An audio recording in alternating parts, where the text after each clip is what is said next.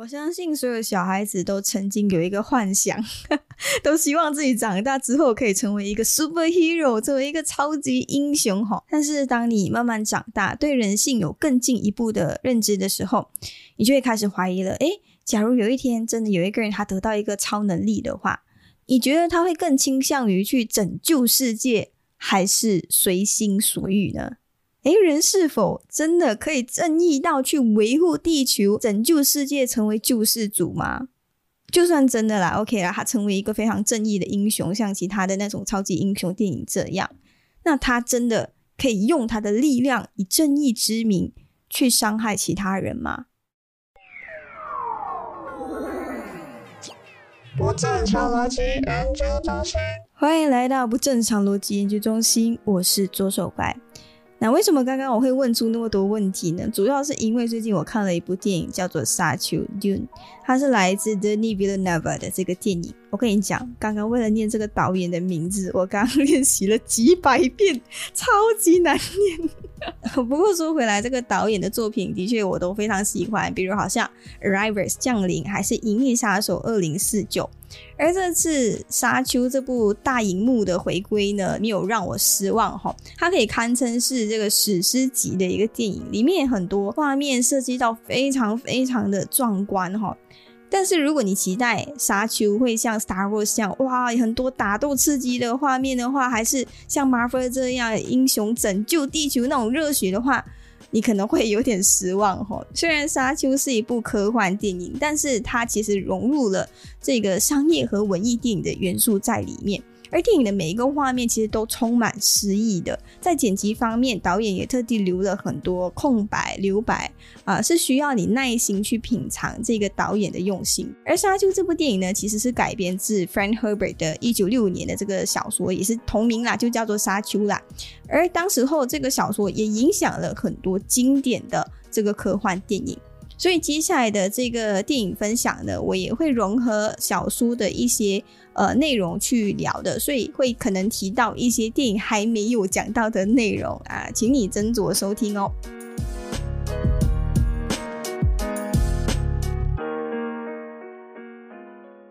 那电影的一开始呢，就设定在一个很遥远的未来世界哈，在未来啊，我们又回归到了一个帝国统治的时代，就是当时候有皇帝、有贵族这样的。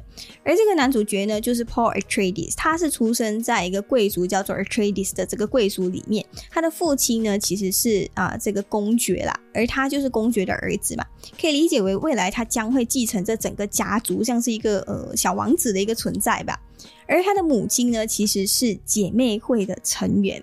姐妹会又是怎么样一个存在呢？就是姐妹会，他们是呃，可以说是像是一个地下组织这样，他们通过这些联姻什么暗中去操纵整个宇宙的政治。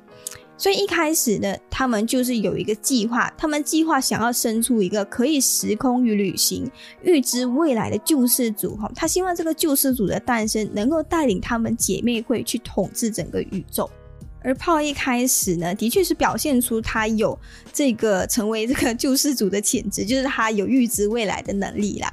但是在当时候呢，其实炮所在的这个家族啊，他的声望是非常的高，高到已经足以威胁到当时候皇帝的这个地位了。所以当时候这个皇帝呢，就决定派他们去这个 Arrakis 一个星球哈，这个星球就是沙丘啦，啊，就是整个电影主轴的这个地方。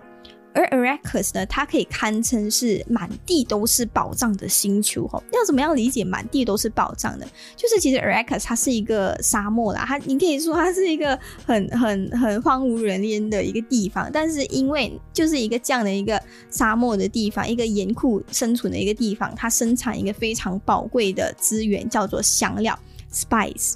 为什么说这个香料非常的宝贵呢？就是你只要轻轻轻的吸食一口，还是什么，就能够延长寿命，甚至是释放人类最大的潜力啊！比如好像让你会有无限的能力呀，还是什么，就感觉像你吸食这个香料，就可以让你得到超能力的一种感觉。他们甚至会利用这些香料。啊，让他们预知一下这些航线什么，所以如果没有这个香料的话，基本上他们很难在太空中去穿梭什么的。所以对于他们来说，这个香料是非常非常珍贵的资源。当然，在小说里面还有一句台词，就是谁掌握了香料，谁就掌握了宇宙的生杀大权。所以你可以想象到，吼 a r a k u s 是多么充满宝藏的一个星球，哈。但是前面都说了嘛，皇帝是要害他们的嘛，怎么可以那么便宜他们呢？实际上，这的确是一个陷阱。他希望这个 Atreides 家族到那边之后，到沙丘之后，跟其他家族狗咬狗去抢这个这个珍贵的资源，哈。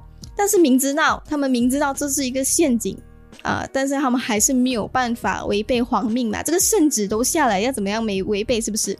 所以最后就他们还是整个家族去了这个沙丘。但是很诡异的就是哈。当 Paul 刚到这个沙丘的时候，啊，当地的人就马上跪下来去拜他，因为当时候哈 Paul 的到来应验了他们几万年前一直流传着的一个预言啊，他们就预言说会有一个天外之音来到这个星球去拯救沙丘。所以说他这里，感觉 Paul 就好像电影里面我们时常会看到那种英雄的形象啊，聪明帅气又有魅力，又可以预知未来的那种超能力，感觉就像神话里面的英雄，非常完美的领袖哈。但是每次要成为所谓的英雄之前啦，还是要让他遭遇一些挫折的。所以这时候呢，Atreides 这个家族他就遭到了皇帝的算计。啊，导致全族灭亡，包括他的父亲都死去了，只剩下炮和姐妹会的母亲，啊，只剩下炮和母亲相依为命嘛。于是这时候呢，他们就决定投靠沙丘上面的土族 Freeman，开始利用他们展开一个复仇计划。所以说到这里啊，你会觉得说，哎呀，这不只不过是一个非常普通的那种王子复仇记嘛，那么老套的故事有什么特别的？但是当你去深入看这个故事的时候，你会发现他所谓天选之人的这个身份根本就是一个阴谋。其实 Paul 成为救世主的这个身份，哈，根本就是姐妹会亲手塑造出来的。那为什么那些沙丘的呃生活上的人看到他马上跪下来拜他？其实早在几万年前，这些姐妹会就是散播这些传说跟预言在各大星球，就希望这些传说可以为姐妹会铺路。如果当时姐妹会的成员在啊什么星球遇到危险的时候，可以利用这些传说能够有一个庇护所还是什么。所以电影里面也是有很多细节一直在强调，所谓的这个天选之人的身份根本就是被捏造出来的。所以给你一种感觉，就是这些英雄的诞生，只不过是这些人的一些阴谋设计出来而已。但是其他 Freeman 他不知道嘛，那当地的土著他们不知道嘛，以为这个 Paul 的到来就是天外之音，以为他就是英雄，就非常疯狂的追随他哈。当然 Paul 也很聪明，他就利用了 Freeman 帮助他去复仇，帮助他去推翻皇帝，所以他就以正义之名发动了战争，导致整个宇宙生灵涂炭。这也是为什么我会觉得这一部电影非常非常特别，因为这一部电影其实是在警告我们：救世主可以拯救世界，也可以毁灭世界。这是一个我们现在非常非常需要的一个警告。在这里要特别感谢 Young Production 的友情赞助。如果你觉得本集的歌曲好听的话，记得去关注他们的 YouTube channel Young Production Y U N G Young Production。他们是一群非常有才华的大马年轻人。而你如果也想宣传自己的创作歌曲的话，也欢迎你把你的作品 email 给我，让我们一起来支持大马创作吧。而作者 Frank Herbert 他曾经就说了一句话，我非常的呃认同哦，他就说，Charismatic leaders are to come with a warning label on their forehead, may be dangerous to your health。他就说，有魅力的领袖应该要在他额头标写。可能对你有害，所以不要靠近我，远离我，不要相信我。而那些平常我们看似非常有魅力的领袖，哈，通常才是最危险的。就比如美国有一任总统叫做 John F. Kennedy，哇，他非常的高大帅气，有伟大的理想抱负，带领美国对抗苏联，哈。但是最终他做了什么？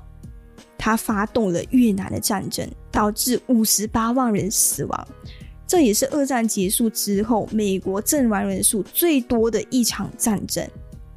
那现在让你猜猜哈，Paul 这个所谓的沙丘的救世主，为了推翻皇帝，牺牲了多少人？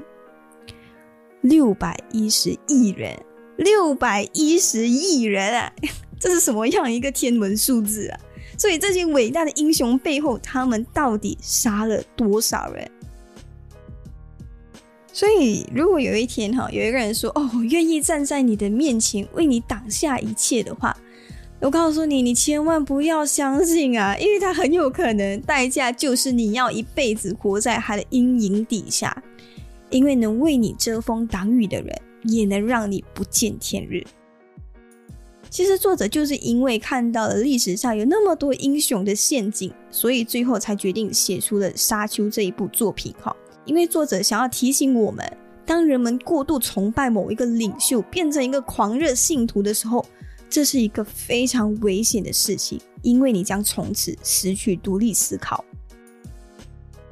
而这些信徒呢，哇，看起来非常的疯狂哈！哎呀，感觉距离我们很远啦，觉得自己不可能掉进这种陷阱的啦。可是偏偏我们就是生活在一个科技时代，最容易在社交媒体迷失自己的时代。而在这个科技时代呢，更容易塑造出一个个虚伪的英雄哈。非常简单的，他们只需要聘请一个团队，帮他在这个社交媒体大肆洗脑那些人就可以了。就比如在马来西亚，曾经就出现过这样的一个英雄。我们不要说远哈，就是说最近一次大选就好了。我还记得我们的前前首相大人哈，在大选的时候一直被塑造成那种哇，要从国政手中拯救马来西亚的英雄哈啊，甚至去买什么促销鞋也要被媒体报道他多么的节俭，多么的呃清廉还是什么啊，喝什么维他命 C，民众也要跟着跟风买到断货哈。可是最后马来西亚发生了什么政变，发生了什么事情？我相信不需要我多说吧。所以在沙丘啊，他们是说谁掌握了香料，谁就掌握了生杀大权嘛。那么今天这个时代是谁掌握了大数据，谁就掌握了人心的操控权。加上我们从小到大接触的文化就是啊，你做人就必须要有梦想嘛，没有梦想就好像咸鱼这样嘛。啊，要拍戏啊那款啊，当然是我我刚刚竟然同时讲好干跟广东话，我的妈！我们就一直被被。被推崇成来，我们一定要有梦想的感觉哈。但是有时候一些迷失的人，他们就是没有梦想啊，就是他们就是不想要有太多伟大的梦想嘛。所以这时候呢，他们就要开始去找有这样伟大梦想的人可以去追随哈，然后就把梦想寄托在他们的身上。就比如说，可能某某国家的领袖，他就说：“哦，我想要让这个国家再度强大，成为世界一大强国。”吼，哇，那些人民听了就非常的心动哦，就让他们觉得哇，他们需要。这样一个热血的使命，所以这时候他们就是想说：哦，你说出了我一直以来的梦想，我再也不想被其他国家看低了，我愿意追随你，我爱祖国。我跟你讲，这集我应该不会放上去 YouTube 太功利啊，说了太多人的坏话。当然，这些英雄他们只是在利用那所谓的信仰，利用所谓的希望而已。所以今天这一集教会了你一个非常宝贵的一堂课。要怎么样控制人心？非常简单哈，你只需要给他一个希望，给他一个梦想，不需要任何成本的，你只需要一个听起来非常高尚的使命，他们就会卖命的去追随你哈。而到底为什么人们会那么沉迷于在这个所谓的希望的陷阱当中呢？这其实有关系跟人性的其中一个弱点吧，因为我们每个人都很渴望得到更多的幸福嘛，然后我们会觉得说，哦，完成这个伟大的使命，完成这个伟大的梦想之后，我们就会变得幸福啦。但是同时，人又很懦弱，他就觉得说，哎呀，单靠自己的力量是改变不了这个体制，是实现不了这个伟大的使命的。啊！而且最最后我真的做出什么改变的话，也很有可能会面对失败，所以他们就开始害怕挑战，因为他们害怕面对这个失败。而这些懦弱的人呢，他们就想说：“哎，maybe 我可以指望一些人去帮我实现这个幸福。”而这时候呢，他就听到一个很有魅力的领袖啊，说出了他一直想要的这个幸福，哈，说出了你想要听的话，啊，点燃了你那种热血沸腾的那种心情，所以你就决定开始疯狂的追随他。所以你注意观察的话，你会发现很多以前很有魅力的领袖，他们都是出色的演讲家，哈，就好像历史上被人们称作为魔鬼，但是曾经却是德国人眼中的英雄希特勒一样。他带领德国发动了第二次战争，啊，他的这个口号就是希望可以夺回德国人的尊严嘛，对不对？啊，他就开始洗脑他的战士了。只要你帮我杀人，我就可以帮你实现梦想。哈，我们是最尊贵的血统，什么什么。所以他就说服他的信徒无条件的跟从他。而最后造成了什么样的后果？六百万人的死亡。所以，所谓的英雄，其实他只不过是在贩卖希望和梦想，而现实中，这个领袖很有可能是一个政治家，也有可能是你的一个偶像，还有可能是一个宗教。所以，这一部电影就是在告诉你，这些所谓的领袖，他会利用梦想让你彻底失去自由，变成他们的奴隶。所以，说到这里，你还认为《沙丘》是一部简单的王子复仇故事吗？沙丘其实一直都在围绕着这个主题，反英雄、反救世主的这个概念哈。而历史上这些反英雄的这些人物哈，通常都会带来一种很负面的一些看法，就会觉得说啊，他们大多数都是大反派。但是我认为，恰恰在这个时代，我们需要一些这样的反派来帮我们解构啊这些英雄的陷阱哈。那我个人觉得非常有魅力的这个反英雄代表人物呢，其实是 Joker 呀，没有错，就是那个小丑。就是我很少看漫威跟 DC 的电影，但是呃，只要有关系跟 Joker 的电影，我都一定会到电影院去支持，因为他真的是我一个可以说我非常着迷的一个人物。我觉得他整个人物塑造是非常有魅力的。下次有机会做一集来聊一聊哦，为什么我会觉得他是一个非常有魅力的角色。不管是从以前到现在，哈，人一直都很希望有一天可以改变世界。我们希望把这个世界变成我们想象中那种哇美好幸福的样子。当然，除了我们刚刚所提到的发动战争以外，人类还做了一件会让我们后代非常非常后悔的事情，就是利用我们的智慧去改造大自然。我们希望可以通过改造大自然，把这个宇宙变成我们想象中的样子。就比如，好像在电影里面那些住在沙丘的 Freeman，他们希望可以改变这片沙漠，去一个绿意盎然的星球。哈，而最后 Paul 也成功改变了这个沙丘。但是发生了什么事情？因为天空开始下雨了嘛，就是哇，水的资源越来越多了，所以 Freeman 就开始去挥霍水源，最后变得堕落。而我相信，在现实中也是一样的，就好像冰城原本是环绕在一片非常美丽的海洋当中，最后却因为人的欲望，想要得到更多的资源，于是开始大肆去开发、去填海啊、去建造工厂啊、去污染海洋啊。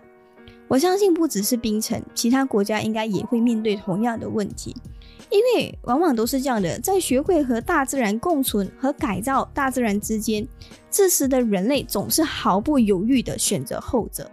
因为我们觉得啊，我们是这个金字塔顶端的生物哈，我们有智慧哈，所以我们可以主宰大自然，然后就死命的压榨地球的资源哈。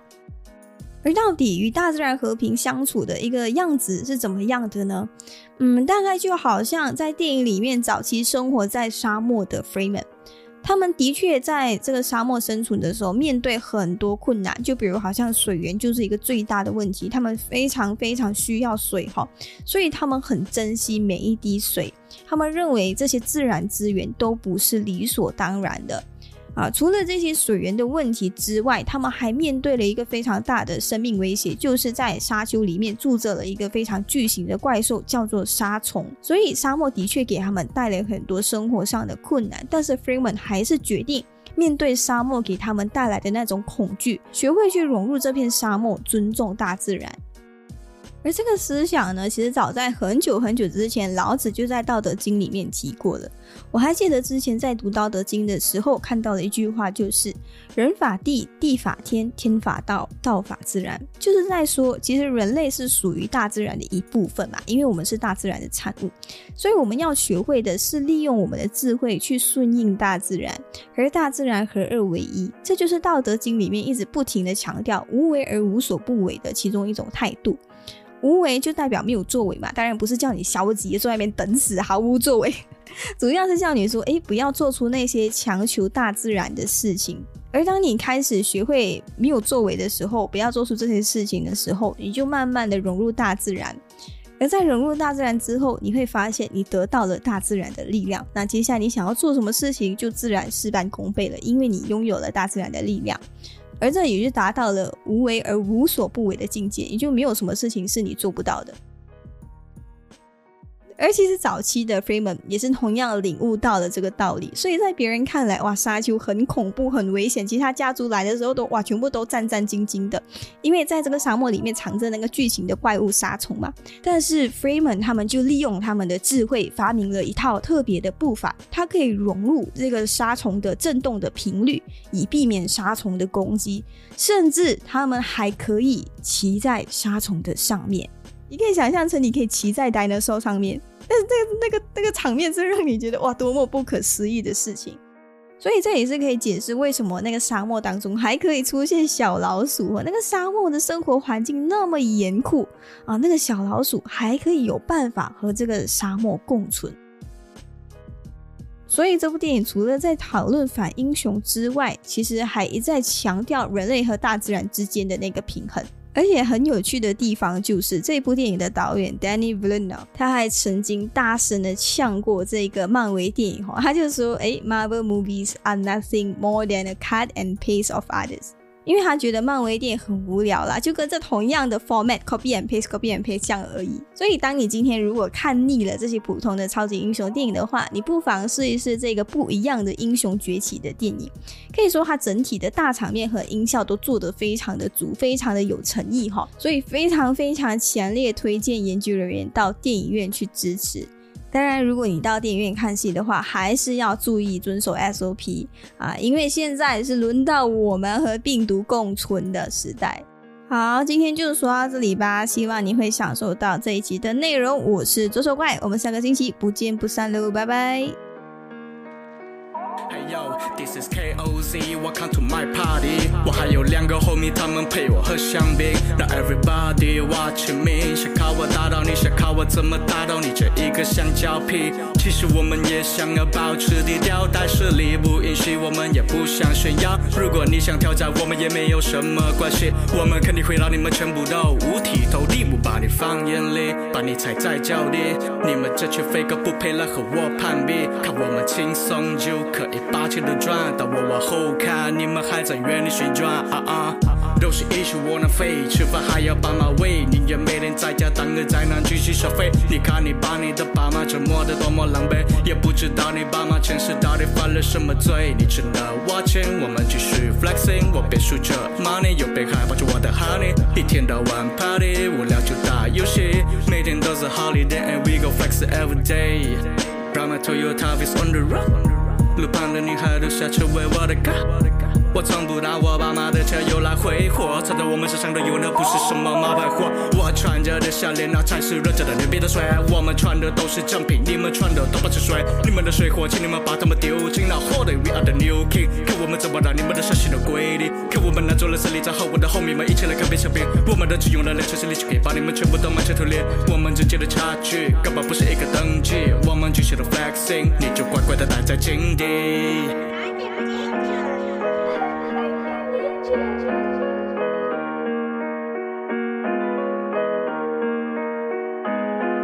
不说大话，也从不说假话。We will keep it real，把说过的话生活化。你们的羡慕和嫉妒，我也没有那么眷顾？我们是珍贵的珍珠，那才是我们真实的面目。We are the hustler，我们每天都很忙，不陪你玩小儿科。你就待在那，就像一只小绵羊，等狼群过来啃你这一只披着狼皮的羊。